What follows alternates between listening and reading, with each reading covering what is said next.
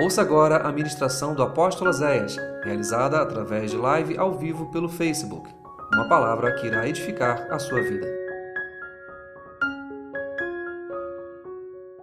Lucas capítulo 9, do 59 ao 62. A outro disse Jesus: Segue-me. Ele, porém, respondeu: Permite-me primeiro sepultar meu pai. Mas Jesus insistiu: Deixa os mortos sepultar os seus próprios mortos. Tu, porém, vai e prega o reino de Deus. E o outro lhe disse: Seguir-te-ei, Senhor.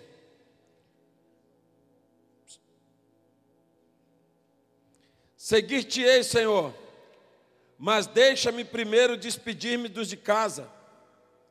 Mas Jesus lhe replicou: Ninguém que tendo colocado a mão no arado, olha para trás, é apto para o reino de Deus. Amém? Pai, nesta manhã, nós precisamos ouvir tua voz. Já te adoramos, fomos abençoados pela palavra que a presbítera nos trouxe, e agora mais uma vez queremos ouvir a sua voz. Fala conosco nesta manhã, Deus. Ministra o nosso coração fala aos nossos ouvidos e trata a nossa alma.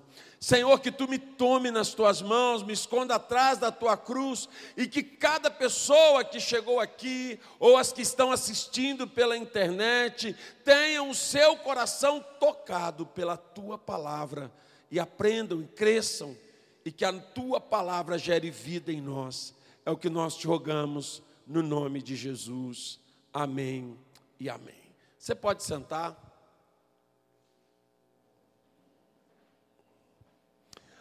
Amados, nessa manhã, eu não quero falar sobre o avançar, que geralmente a gente ministra sobre a frente, avançar, crescer. Essa, essa manhã eu quero falar para você não voltar atrás, não retroceder. A caminhada com Jesus não é fácil. É fácil? A caminhada na igreja é fácil, a caminhada com Jesus não.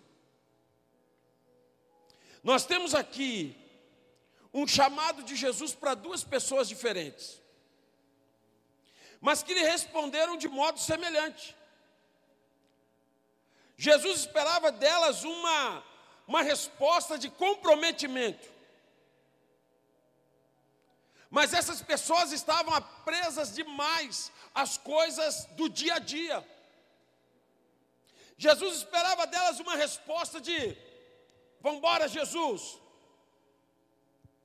A primeira queria sepultar seu pai antes de seguir Jesus. Particularmente, eu não creio que o pai dessa pessoa estava morto.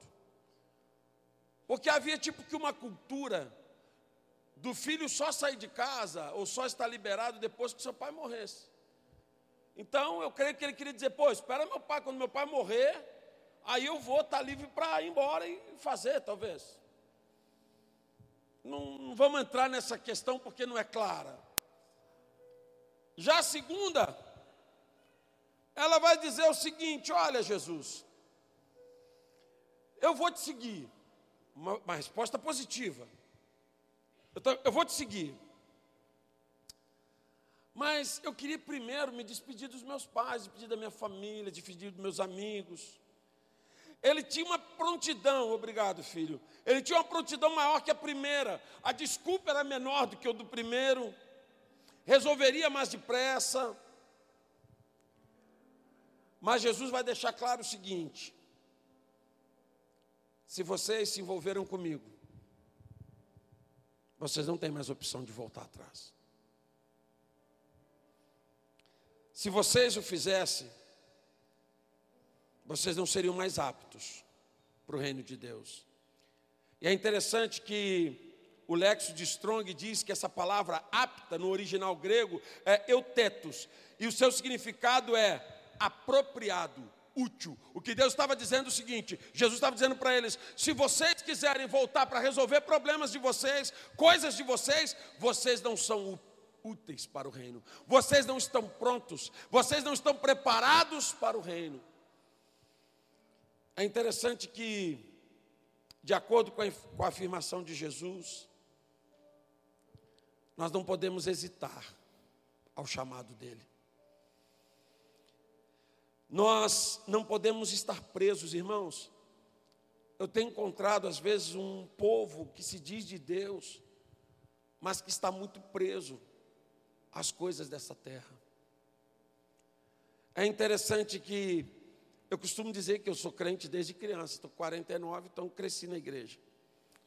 Antigamente você ouvia muitos testemunhos, né? Ou pessoas contando que elas tiveram sonhos com arrebatamento. As pessoas sonhavam com arrebatamento. Havia hinos sobre arrebatamento, havia ministrações sobre arrebatamento, falava-se do arrebatamento. Hoje acabou. Vamos trazer o céu para a terra, vamos habitar na terra, governar a terra, ser dono da terra. E o céu, se um dia vier a acontecer, a gente vai. Se não vier, deixa para lá. Na verdade, nós nos tornamos um povo de Deus que quer ficar, que não quer subir. Somos um povo de Deus que não sonhamos com a vida eterna. Somos um povo de Deus preocupados com aqui e nunca com lá. E Jesus estava dizendo isso para eles. A verdade é que temos dificuldade em abrir mão de determinadas coisas para seguir Jesus. Nós ainda estamos presos a algumas coisas dessa vida, mas quando se trata de seguir a Jesus, eu não posso estar preso a nada. Muitas pessoas falam assim, cara, por que, as coisas da minha vida não acontecem? Pastor, eu vou na igreja, eu dou oferta de vez em quando para ajudar. Pastor, eu sou uma pessoa boa, eu não faço mal para ninguém. Pastor, eu sou uma pessoa que anda. E daí? Você acha que isso é ter uma vida com Jesus? Você acha que isso é servir a Jesus? O fato de você ir na igreja de vez em quando, não beber, não fumar, não se drogar, não se prostituir, não trair, o fato de você ser uma pessoa boa, digna, honesta, você acha que isso é seguir a Jesus? Presta atenção. Os homens que mataram Jesus eram mais crentes do que nós tudo aqui dentro. Liam duas horas de Bíblia por dia jejuavam toda semana, cumpriam todos os rituais do, das leis de Moisés, e mesmo com a Bíblia na mão, mataram Jesus. Ter uma vida com Jesus não é uma religião. Ter a vida com Jesus é um relacionamento. E Jesus estava dizendo: Eu quero que vocês tenham comprometimento. Quem aqui é casado, noivo, Sabe aquela pessoa que é casada, mas gosta de flertar na rua? Pisca o olho, vê um outro passando, nossa, aquela pessoa que gosta de flertar, é ridículo isso, não é? A gente abomina isso. Pô, o homem é casado, cara, tem que ter vergonha na cara. Pô, ela é uma mulher casada, tem que se dar o respeito. E nós? Que dizemos ser casados com Jesus e somos noivas de Jesus e flertamos com o mundo.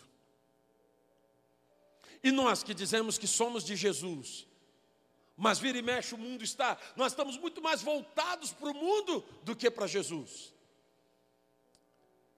Quem põe a mão no arado, Jesus vai dizer, não pode mais olhar para trás. Aqui tem muitas pessoas que já trabalharam com lavoura, mas mesmo quem não trabalhou já sabe como é que funciona uma tobata. Antigamente era arado, hoje é tobata. E eu já vi vários acidentes de tobata aqui no interior. Por sinal, eu tive um amigo meu que teve uma perna decepada numa tobata. Porque quando você está arando a terra, se você olhar para trás, se desviar a atenção, e você cair embaixo da máquina, a máquina consome tua perna. E aí Jesus disse: quem está arando não pode olhar para trás. Na verdade, Jesus estava dizendo: se vocês assumiram um compromisso comigo, agora é só comigo. Eu quero vocês comigo. E o que significa olhar para trás? Jesus estava dizendo o seguinte: existe uma, eu quero que você entenda uma coisa, existe uma diferença entre conversão e santificação. Não adianta você se converter se você não se santificar. E a maioria dos crentes não se santificam. A maioria das pessoas que estão dentro da igreja hoje, elas só se converteram. A conversão é quando a pessoa rompe com o mundo, com o pecado, e ela passa a desfrutar da salvação. Eu renunciei ao meu pecado, às drogas, à bebida, à prostituição, eu renunciei a um monte de pecados, eu agora quero andar com Jesus. Eu, eu entreguei minha vida para Jesus. A salvação foi para a igreja, está na igreja, assiste culto, está tudo direitinho. Mas é a santificação. A santificação é o rompimento com as coisas que te impedem de crescer na fé. A santificação é o desejo da presença de Deus na sua vida. A santificação é a necessidade do Espírito Santo, a tal ponto que qualquer coisa que me impeça de ter isso, ah, pô, a presença de Jesus, eu não vou botar a mão nesse copo aqui, então eu não boto mais, porque eu quero ter a presença. E aí eu começo a me separar do mundo para ter a presença de Deus. Isso é santificação. E uma grande parte da igreja hoje não se importa em ter a presença de Deus. Eu vou te fazer uma pergunta rápida e simples para você pensar. Responda mentalmente. Quanto tempo por dia você gasta lendo a Bíblia? Segunda, quanto tempo por dia você gasta orando? Se você não gasta tempo orando e nem lendo a Bíblia, você nunca vai se santificar. Se você não gasta tempo com Deus, você nunca vai ter a presença de Deus. Mas eu vou na igreja, pastor, eu vou num culto. Duas horas por semana. 50 minutos, uma hora de palavra para o resto da semana inteira. Você acha que dá? Então vamos fazer o seguinte: eu vou te dar um bom almoço hoje. Faço um desafio a vocês, qualquer um que está aqui dentro hoje. Não tem dinheiro não, mas para esse desafio eu arrumo. Escolhe o restaurante que você quer almoçar hoje. Escolhe. Qualquer um da cidade. Churrascaria, se quiser.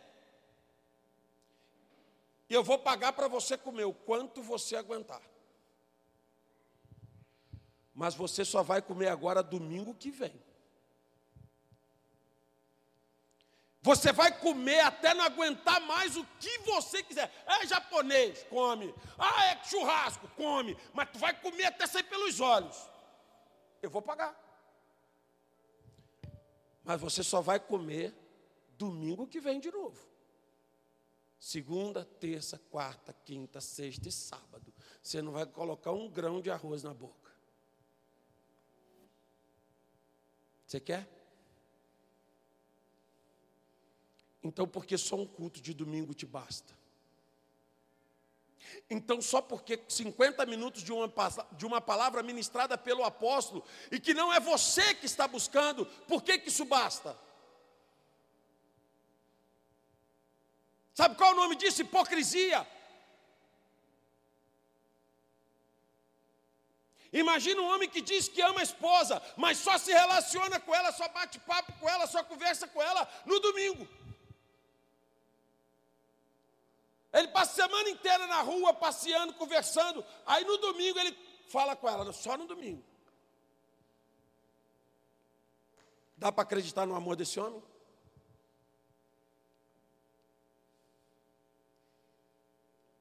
Como podemos dizer que aceitamos a Jesus e que somos de Jesus se não lemos Bíblia, se não oramos?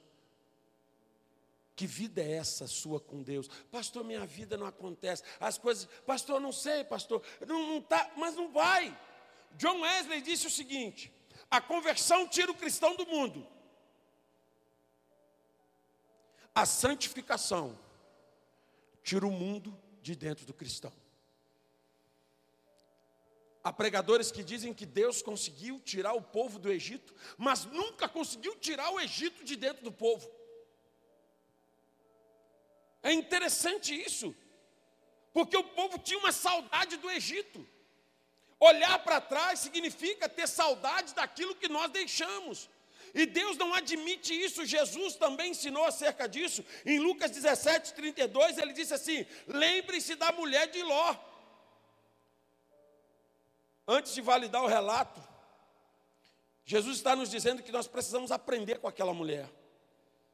Porque a mulher de Ló, quando Deus tirou Ló e a sua família de Sodoma, ele advertiu claramente, lá em Gênesis 19, 17: vocês não olhem para trás. Nós temos uma figura aqui. Sodoma e Gomorra significam esse mundo devasso, significa esse mundo que nós estamos vivendo. Mas o livramento de Ló e da sua família figuram a nossa salvação, o livramento do juízo, a condenação que virá para esse mundo. Só que para eu não ser julgado com o mundo, não basta eu sair deles geograficamente, eu preciso tirar ele do meu coração. Presta atenção, a história de Ló é a história da igreja. Deus ia trazer condenação e juízo sobre Sodoma, ou seja, sobre o mundo, como vai acontecer. E Deus disse para Ló e sua família: saiam, eu vou livrar vocês da condenação e do juízo. É o que Deus vai fazer com a igreja, arrebatando a igreja. E aí ele disse: não olhem para trás, mostrem para mim que o coração de vocês não está apegado àquilo. E a família sai. Só que a Bíblia diz que a mulher de Ló não resistiu. Ela olhou para trás. Minha casa, meus parentes, meus amigos. E a Bíblia diz que quando ela olhou para trás, ela foi transformada numa estátua de sal, foi condenada. Irmãos, muitos de nós estamos vivendo uma vida de condenação dentro da igreja, colhendo os frutos, os mesmos frutos que o mundo está colhendo. Sabe por quê? porque temos a aparência de estar vivos, mas estamos mortos. Você encontra uma igreja que tem raiva, rancor, mágoa, ódio, você encontra dentro da igreja pessoas que não falam umas com as outras, pessoas que têm ranço umas das outras. Sabe por quê? Porque é uma igreja que nunca se santificou. É uma igreja que ainda não conhece a santificação. Isso, rancor, ódio, mágoa, é, ranço, isso é coisa do mundo. Não é para estar no coração de um cristão. Isso é coisa do pecado. Não é para estar na vida de um cristão. Pastor, e como é que eu tiro isso? Santifique a sua vida ao Senhor. Quando você se santificar, essas coisas saem do teu coração. E você fica livre. Porque os filhos de Deus são livres. Às vezes nós temos uma enorme dificuldade de se desprender. Matthew Henry disse que a primeira lição na escola de Cristo é a abnegação. Há muita gente que não consegue se desprender das coisas das quais Deus a libertou. Então presta atenção no que eu vou te dizer: aquilo que um dia te prendeu, potencialmente ainda é um perigo. Por isso, Paulo advertiu os Gálatas, em Gálatas 5,1, para a liberdade que Cristo nos libertou Permanecei, pois, firmes e não vos submetais de novo ao jugo da escravidão. Paulo está dizendo o seguinte: que o mesmo jugo de escravidão que um dia nos oprimiu, vai tentar voltar sobre os nossos ombros outra vez. Ministrei domingo passado, retrasado, sobre Pedro. O vício, a profissão, a alegria, o prazer de Pedro era a pesca. Ele vai andar com Jesus, três anos ele não pesca. Ele está repleto, não precisa pescar. Ele só pesca uma vez que Jesus manda ele pegar um peixe lá, ele vai lá e pega um peixe rapidinho. E com Jesus era mole, que era só jogar. Com Jesus, se botasse um barbante, o peixe vinha. Vinha até tubarão, era só falar. Mas assim que Jesus sobe e Pedro fica só, a primeira coisa que Pedro vai fazer voltar a pescar. Isso mostra que, vazio do Espírito Santo, aquele pecado que um dia te prendeu, vai querer te prender de novo. Pastor, mas eu estou na igreja. Por que, que você acha que tem tanto caso de adultério dentro da igreja? Por que, que você acha que tem tanto caso de briga, de confusão dentro da igreja? São pessoas que saíram do mundo, vieram para a igreja, mas o mundo nunca saiu de dentro delas. Elas não conseguem se manter libertas da cadeia que está sobre elas. Então presta atenção no que eu vou te dizer. Assim como a mulher de Lola foi roubada da sua vida, nós também per podemos perder a nossa vida em Deus, pelo fato de estarmos olhando para trás. Eu tenho visto muita gente retrocedendo tirando a mão do arado. Por que, que você parou? Ah, eu parei por causa de João, eu parei por causa de Maria, eu parei por causa de Manuel, eu parei porque aconteceu uma tragédia, eu parei porque aconteceu um problema, eu ah, parei porque aconteceu uma crise, eu parei porque eu tive isso, eu parei porque eu tive aquilo, eu parei porque. Ei! Esquece isso. Não vou parar não. Mas eu sou humano mas o Deus que habita em você não é. Mas eu sou humano, mas o Espírito que habita em você não é. Mas eu sou humano, mas a glória que está em você não é. E nós não andamos pela carne, andamos pelo Espírito. Uma igreja que se move pela carne é uma igreja inconstante, incapaz e infeliz. Três is. Uma igreja que se move pela carne é uma igreja inconstante, incapaz e infeliz. 20 anos que nós estamos completando. E essa semana, conversando com o irmão, ele começou a falar para mim dos problemas que ele está enfrentando na igreja, problemas de igreja, e que tá, pá, eu vou pedir um tempo. Eu falei, não, vai nada. Não, não posso, você vai pedir tempo nenhum, rapaz. Se Jesus voltar na hora que tu estiver no tempo, o que, que tu vai falar para ele? Tu não lê Bíblia? Eu usei esse texto para ele. Tu não lê Bíblia, não? O que está dizendo?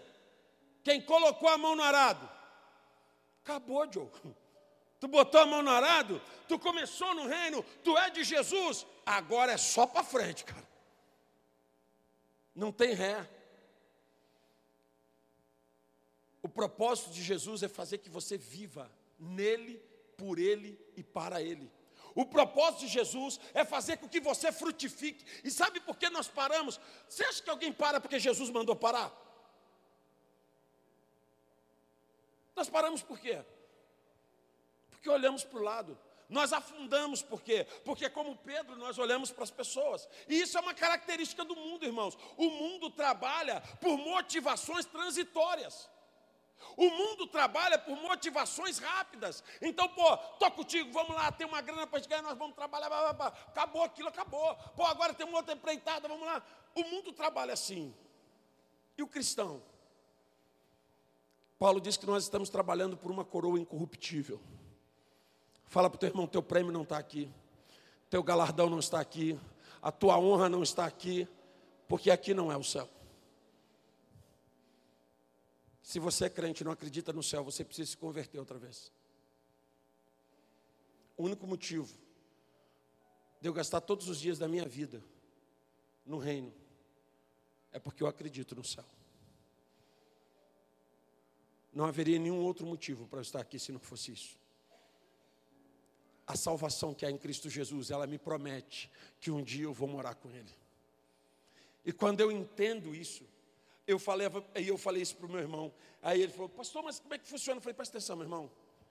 Tem dia que tu vai voando. Tem dia que tu vai correndo. Tem dia que tu vai mancando.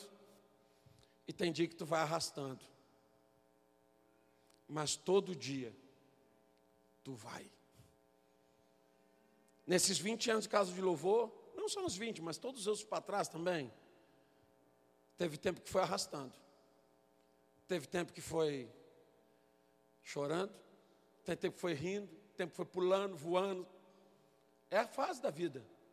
Você vai encontrar Paulo, você vai encontrar João, você vai encontrar Pedro, com questionamentos, com lutas, com batalhas, mas você encontra eles parados? Você encontra eles retrocedendo? Não. E Paulo vai deixar uma carta escrita dizendo para nós o que é para nós esse ano a palavra profética. Eu estou indo para o alvo. Eu estou deixando as coisas que para trás ficam. Então entenda isso. Sem um profundo arrependimento e dor pelo nosso pecado, nós nunca vamos nos libertar do que ficou para trás. Eu vejo às vezes pessoas contando testemunho do passado delas. Né? Tem uns caras que teve um passado meio. Mas irmã também, teve uns povos que teve um passado meio. Ficha criminal é meio extensa. E tem gente que conta, mas o cara conta com uma honra, sabe? Não, porque eu, cara, eu fiz isso, eu fiz aquilo, porque eu era isso, eu era aquilo, eu, pô, eu passava o rodo, eu, né, pá. E o cara conta aquilo com uma honra, sabe?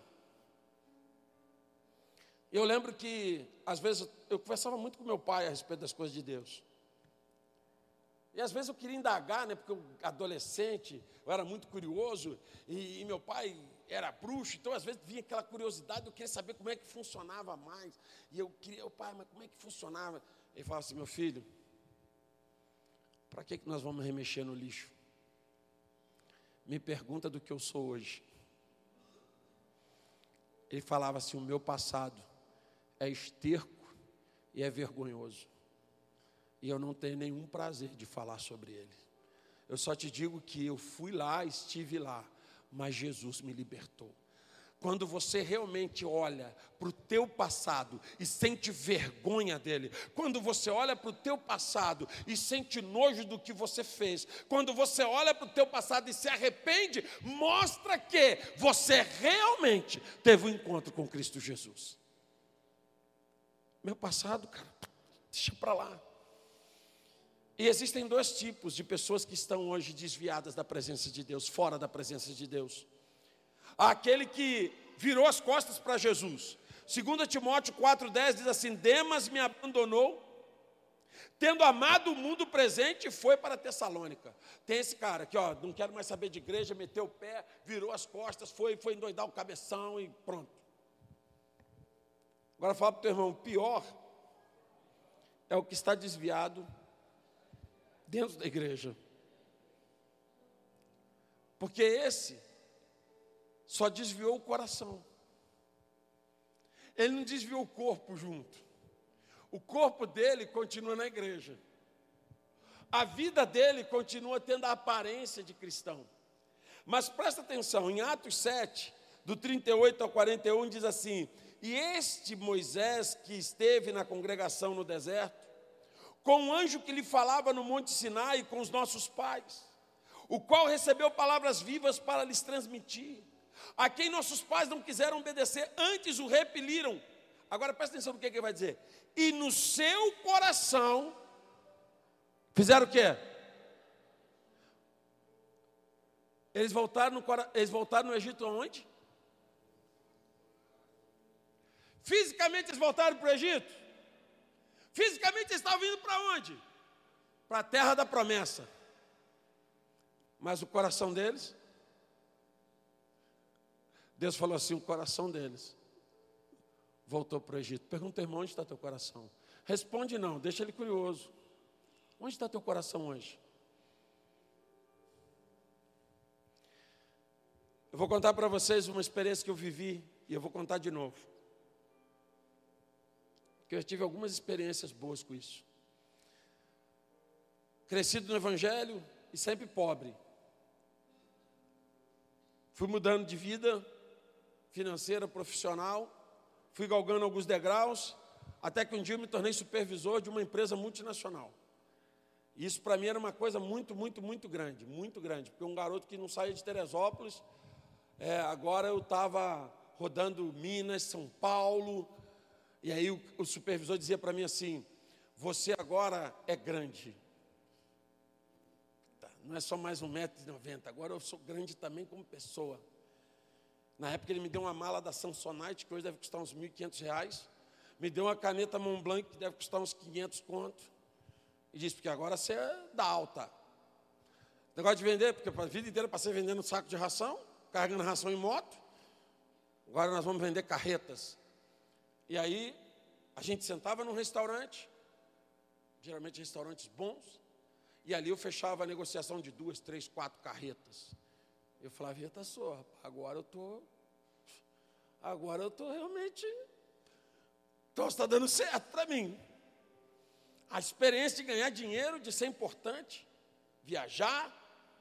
Um garoto da roça, aquilo era o top. E aí o que, que acontece? Esse cara começou a me discipular. E aí, sem eu perceber, ele não estava só me discipulando é, profissionalmente. E eu o respeitava muito porque na nossa área ele era um ícone. Ele era o Ronaldinho da parada. Ele começou a discipular também a minha mente, a minha alma e o meu espírito. Ele começou a tirar de mim a misericórdia, a graça. Ele dizia assim: concorrente é o seguinte, meu irmão.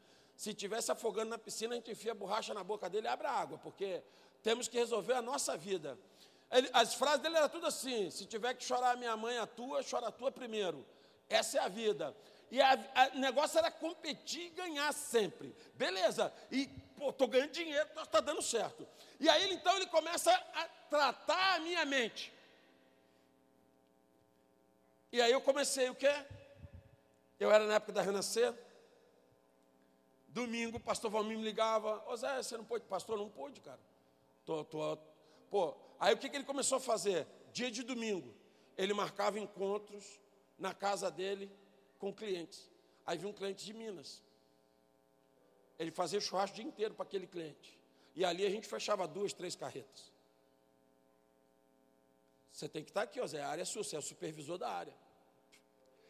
No outro dia o pastor, ô Zé, senti tua falta. E pastor, ontem não deu, não, estava fechando o negócio. Infelizmente não deu. E, e pá, e aí, meu irmão, tipo assim, igreja agora era uma vez por mês, de 40 em 40 dias, porque eu agora era um cara importante.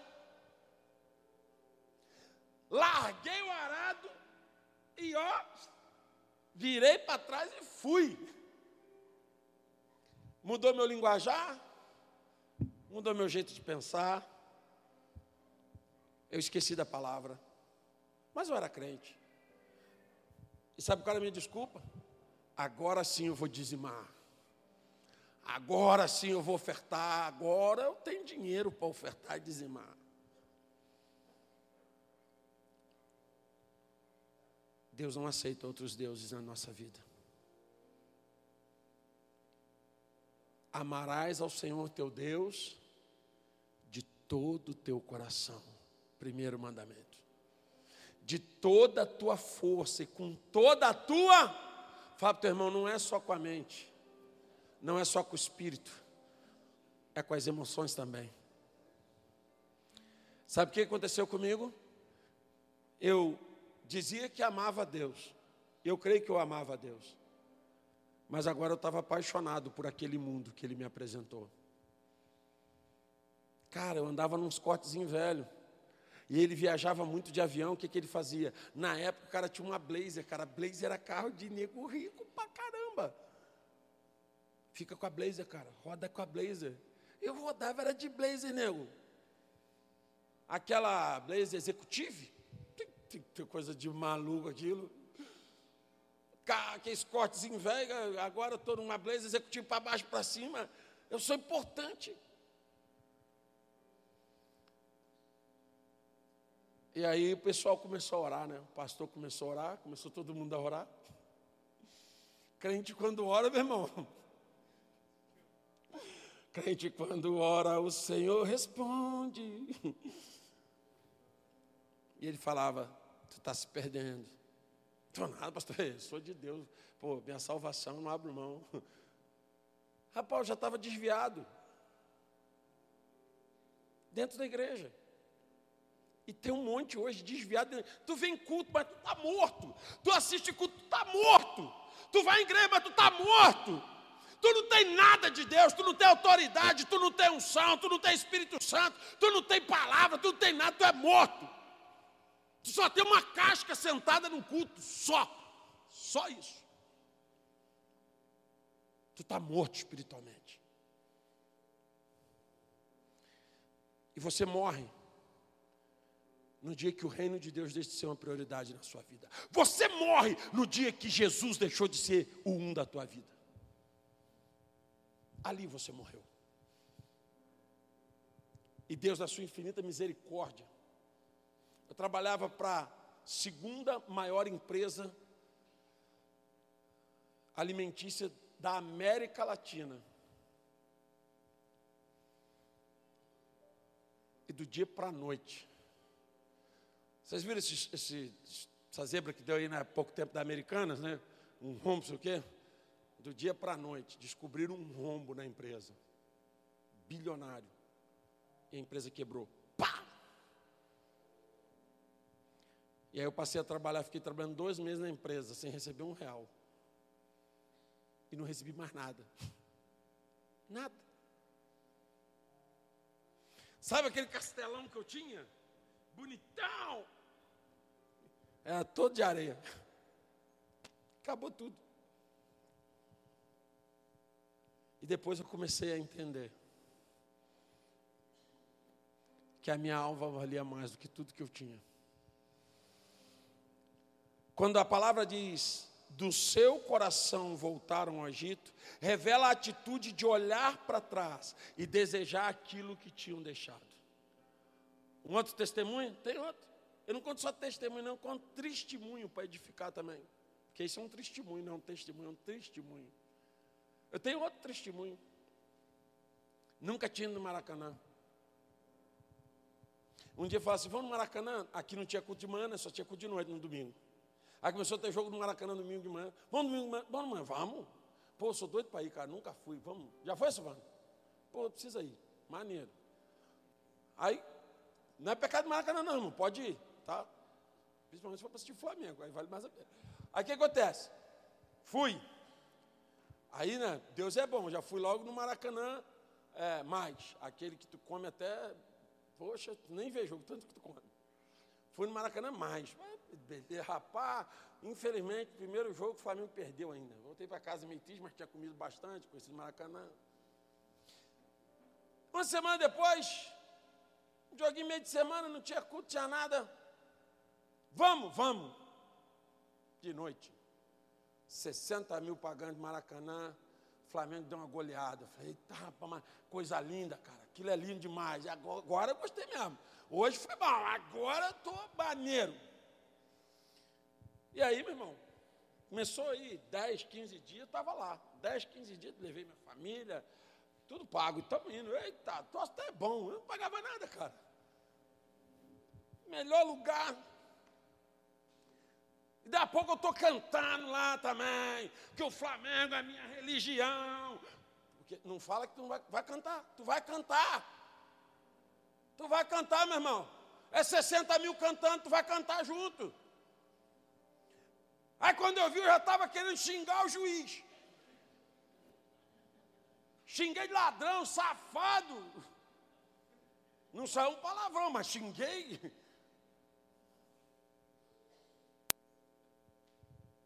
O problema não é você ir nos lugares. O problema é quando o lugar toma a tua alma eu já começava a ver escala dos cultos, quando que vai ter o jogo, quando que vai dar. Fulano, vai, tu vai tal dia, vou, vamos, pô, vamos embora. Tal dia, caramba, já querendo encaixar as idas no Maracanã, vendo escala, vendo coisa para eu encaixar a ida no Maracanã, porque eu vou para o Maracanã, meu irmão, vou. E chega lá, meu irmão, e aquela loucura. Fui num domingo de manhã, levei pastora Márcia, Júlia, Ramos, fomos todo mundo. Flamengo e Goiás, Flamengo meteu 6 a 1 no Goiás. Meio do jogo. O Espírito Santo falou para mim assim: chega. Acabou. Tu se perdeu.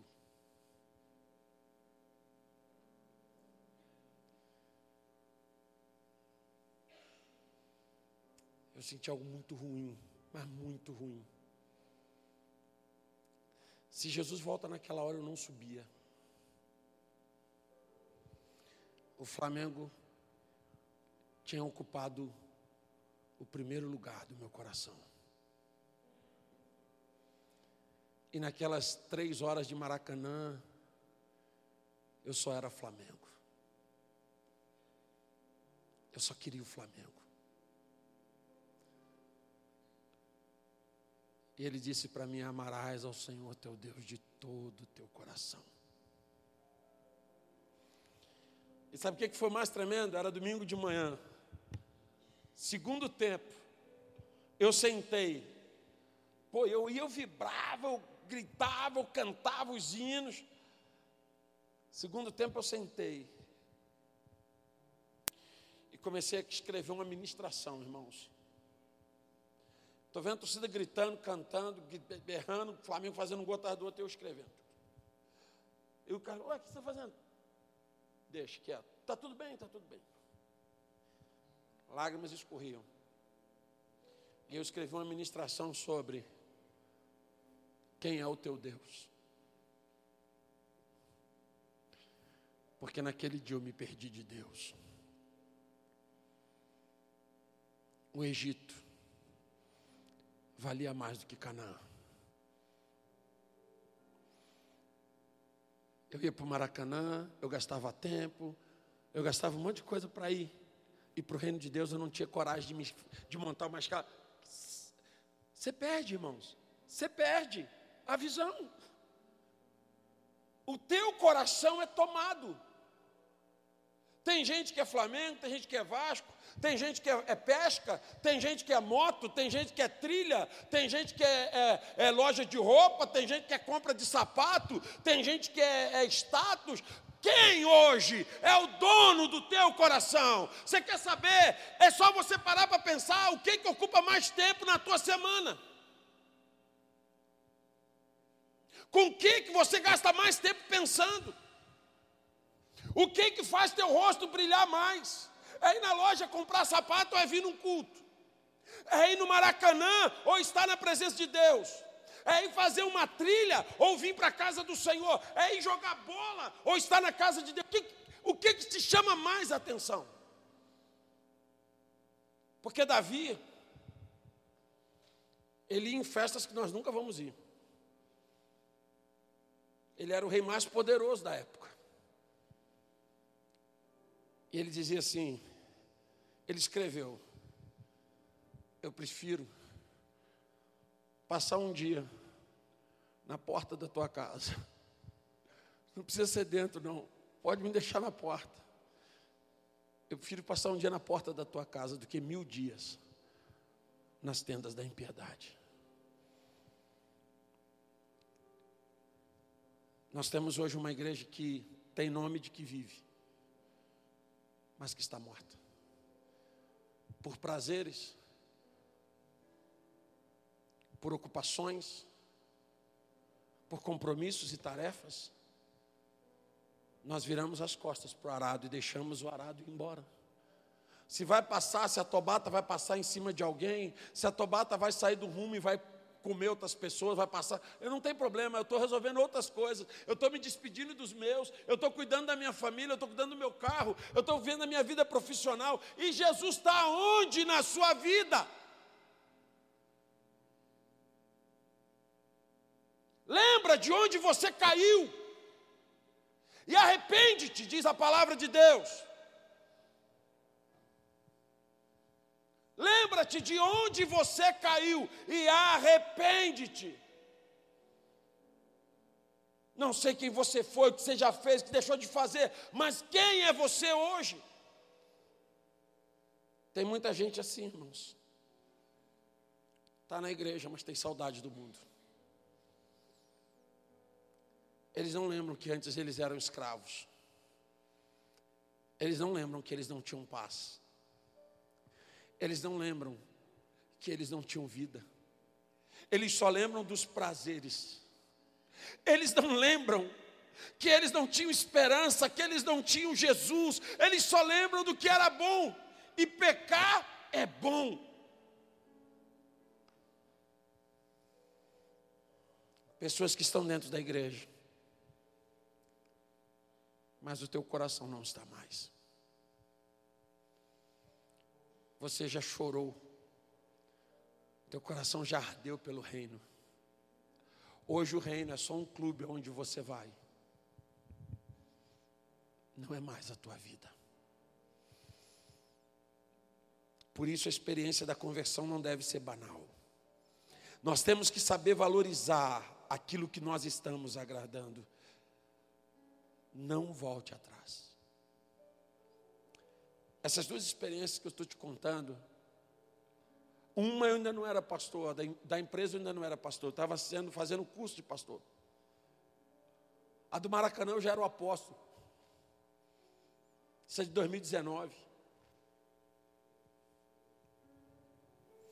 Não importa o quanto você é cristão, o quanto você é espiritual, o quanto você é de Deus, o quanto você ama Deus, não importa se você não vigiar, o mundo toma o teu coração. E pastor, como é que eu faço para não voltar atrás? Primeiro, tenha uma consciência espiritual. O Jesus, Jesus colocou a ceia da aliança com o propósito de nos manter conscientes da sua morte. Para que serve a ceia? Para você lembrar que você só está aqui porque alguém pagou um preço de sangue por você. Tenha consciência que você não está aqui por teu merecimento. Tenha consciência que você não está aqui porque você é bom, porque você faz bem. Você só está aqui porque um inocente morreu numa cruz no seu lugar. Você só está aqui porque a misericórdia e o sangue de Jesus foi derramado na cruz do Calvário.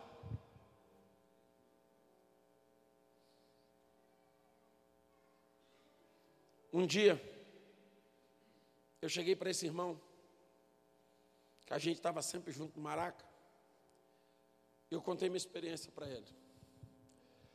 Eu falei, você deveria orar. Porque eu tive um sonho com a tua casa. E eu sonhei que tinha uma chuva muito grande chegando. E você estava com um guarda-chuva grandão. E quando você abriu o guarda-chuva, não tinha um tecido, só tinha armação. Tu chamava a tua família, mas não tinha tecido, só armação. E falou: o que, que é isso? Eu falei: eu orei. E Deus me disse que a tua casa está sem cobertura espiritual.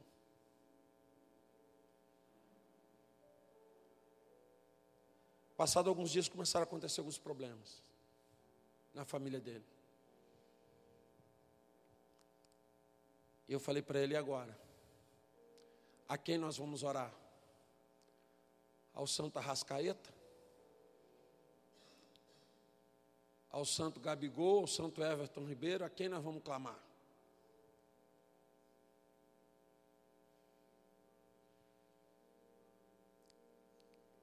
E nós começamos ali um processo de conversão. Eu já estava um pouquinho mais adiantado, chamei ele para vir comigo. Entenda uma coisa, irmãos. Nós temos que valorizar quem morreu por nós. Quem que já teve alguém que te fez muito bem? Uma pessoa que foi muito importante na sua vida, te ajudou muito. Levanta a mão. Você tem alguém? E você guarda gratidão por essa pessoa? Até hoje? Você lembra? Lembra dela? E como é que você esquece de Jesus? A pessoa que mais te ajudou não morreu por você. Mas Jesus morreu. 2 Pedro 1, no versículo 9, diz assim: Aquele a quem não há estas coisas é cego, vendo só o que está perto, porque tem se esquecido da purificação dos seus pecados antigos. Para olhar para trás é preciso se esquecer de quem nós éramos e esquecer do sacrifício de Jesus. Então, se você não quer voltar atrás, lembra todo dia, irmãos, todo dia de manhã, a minha primeira oração é: Jesus, obrigado pela minha salvação. Obrigado, Jesus, por tu ter morrido no meu lugar. Eu não quero me permitir esquecer que foi Jesus que morreu por mim. Todo dia. Segunda coisa, para você não voltar atrás, você precisa ter firmeza de quem você é e de onde você quer chegar. Pergunta, irmão, tu quer chegar no céu? Porque às vezes o cara não quer, né, irmão? Também tem isso.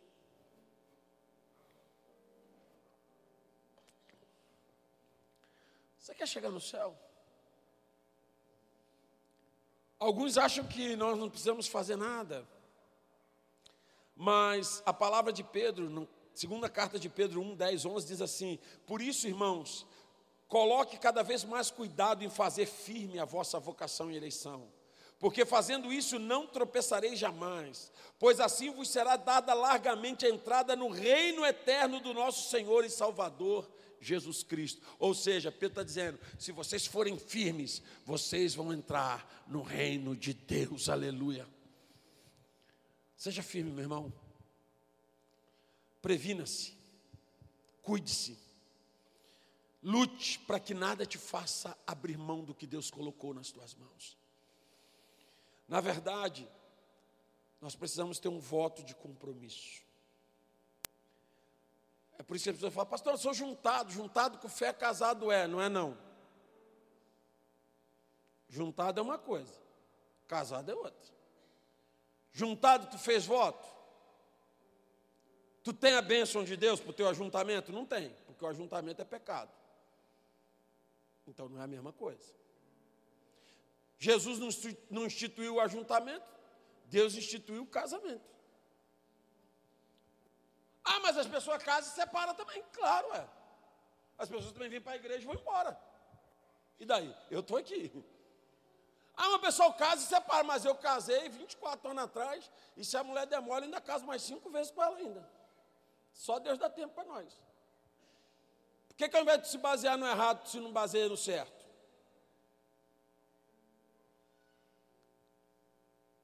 casamento são votos. E nós precisamos fazer votos de fidelidade a Deus. Porque todos os dias o mundo vem e nos chama. Tem uma música do Thales Roberto que diz isso: todo dia o pecado vem e nos chama. Todo mundo as propostas, todo dia as propostas vêm e nos chamam. Mas eu escolho Deus, é a música dele. E na verdade, Jesus prometeu em Mateus 28, 18 que ele estaria conosco de vez em quando, não foi o que ele prometeu? O que, que ele prometeu? Que estaria conosco todos os dias. Então tem que ser fiel a Deus quando? Todos os dias. Hebreus 13, 5 diz: Porque ele tem me dito, de maneira nenhuma te deixarei, e nunca, jamais te abandonarei. Meu Deus, que Deus é esse? Se Deus prometeu não nos abandonar, por que, que a gente não faz o mesmo? Faça essa promessa para Deus: Deus, eu não vou te abandonar. Custe o que custar, Deus, eu quero ficar contigo. Porque eu vejo, irmãos, pessoas entregando as suas vidas por causa de uma mulher, de um homem. Gente está disposta a brigar na rua, sair no soco por causa de mulher de homem. Pessoas quase se arrebentam, mas não é capaz de fazer uma aliança com Jesus. Deus está nos chamando a renovar o nosso compromisso e a nossa aliança com Ele. Deus está chamando uma igreja disposta a não voltar atrás. Meu irmão, eu não sei como é que está a tua história, como é que está a tua vida, mas essa palavra que Deus colocou nesta manhã no meu coração para eu trazer para vocês, é para que você repense quem é você hoje dentro do reino. Não é acusação, é confronto. Quem sou eu hoje dentro do reino? Onde está meu coração? Onde está a minha mente? Aonde está a minha alma? O quanto que o reino, o quanto que Deus queima na minha alma? Ou será que eu estou como a mulher de Ló olhando para trás, preocupado com um monte de coisas? Porque lá em Mateus capítulo 6, os discípulos estavam maus, estavam com problemas, não falaram nada com Jesus, não queriam preocupar Jesus. E Jesus disse para eles: Por que vocês estão preocupados? Eu acredito que Judas tinha roubado a bolsa. Eu brinco com isso, que a mulher de Pedro mandou mensagem pedindo fralda. A outra ligou dizendo que tinha acabado o arroz e o feijão, o gás estava acabando. Foram pedir dinheiro a Judas, Judas tinha catado dinheiro e não tem grana. E aí ficou aquela crise, e aí, cara, e aí todo mundo, né? Imagina os caras conversando entre eles, rapaz, como é que vai ser? A mulher está pedindo fralda, ajuda, diz que não tem dinheiro, vai ser, o bicho vai pegar lá em casa e tal. E aí Jesus falou para eles assim: Eles estão tudo bem? Por que, que vocês estão preocupados? Com o que vocês vão comer, com o que vocês vão beber? Olha o que, que Jesus diz: os gentios ou seja, os não convertidos a mim, é que se preocupam com essas coisas. Ele disse: Olha os pardais, não trabalham, mas o pai de vocês sustenta eles todos os dias. Olha o lírio dos campos, não sabem costurar, e nem Salomão, em toda a sua glória, se vestiu como um deles. Aí Jesus vai e bate na canela. Jesus dá um soco que pegou no maxilar. Ele fala assim: Quanto que vocês valem mais do que um pardal? Nossa, que. Olha que comparação. Jesus pegou lá no fundo do chão mesmo, no poço, cavou um pedacinho para puxar ainda da terra. Quanto você vale mais do que um pardal? Aí os discípulos ficaram bolados com aquilo, né? E aí Jesus disse para ele: busca primeiro o reino de Deus é a sua justiça, e todas as outras coisas vos serão acrescentadas. Não estejais ansiosos por coisa alguma, porque o vosso Pai sabe de todas as vossas necessidades. Quando você prioriza o reino, o reino se abre sobre a sua vida. Isso não quer dizer ausência de lutas e batalhas, mas quer dizer uma provisão constante da glória de Deus. Que bom que você ouviu essa ministração. Divulgue, compartilhe, divida esta palavra com alguém. Que esta palavra seja canal de bênçãos em sua vida. Te esperamos no próximo culto na Casa de Louvor. Acesse nosso site casadelouvor.org.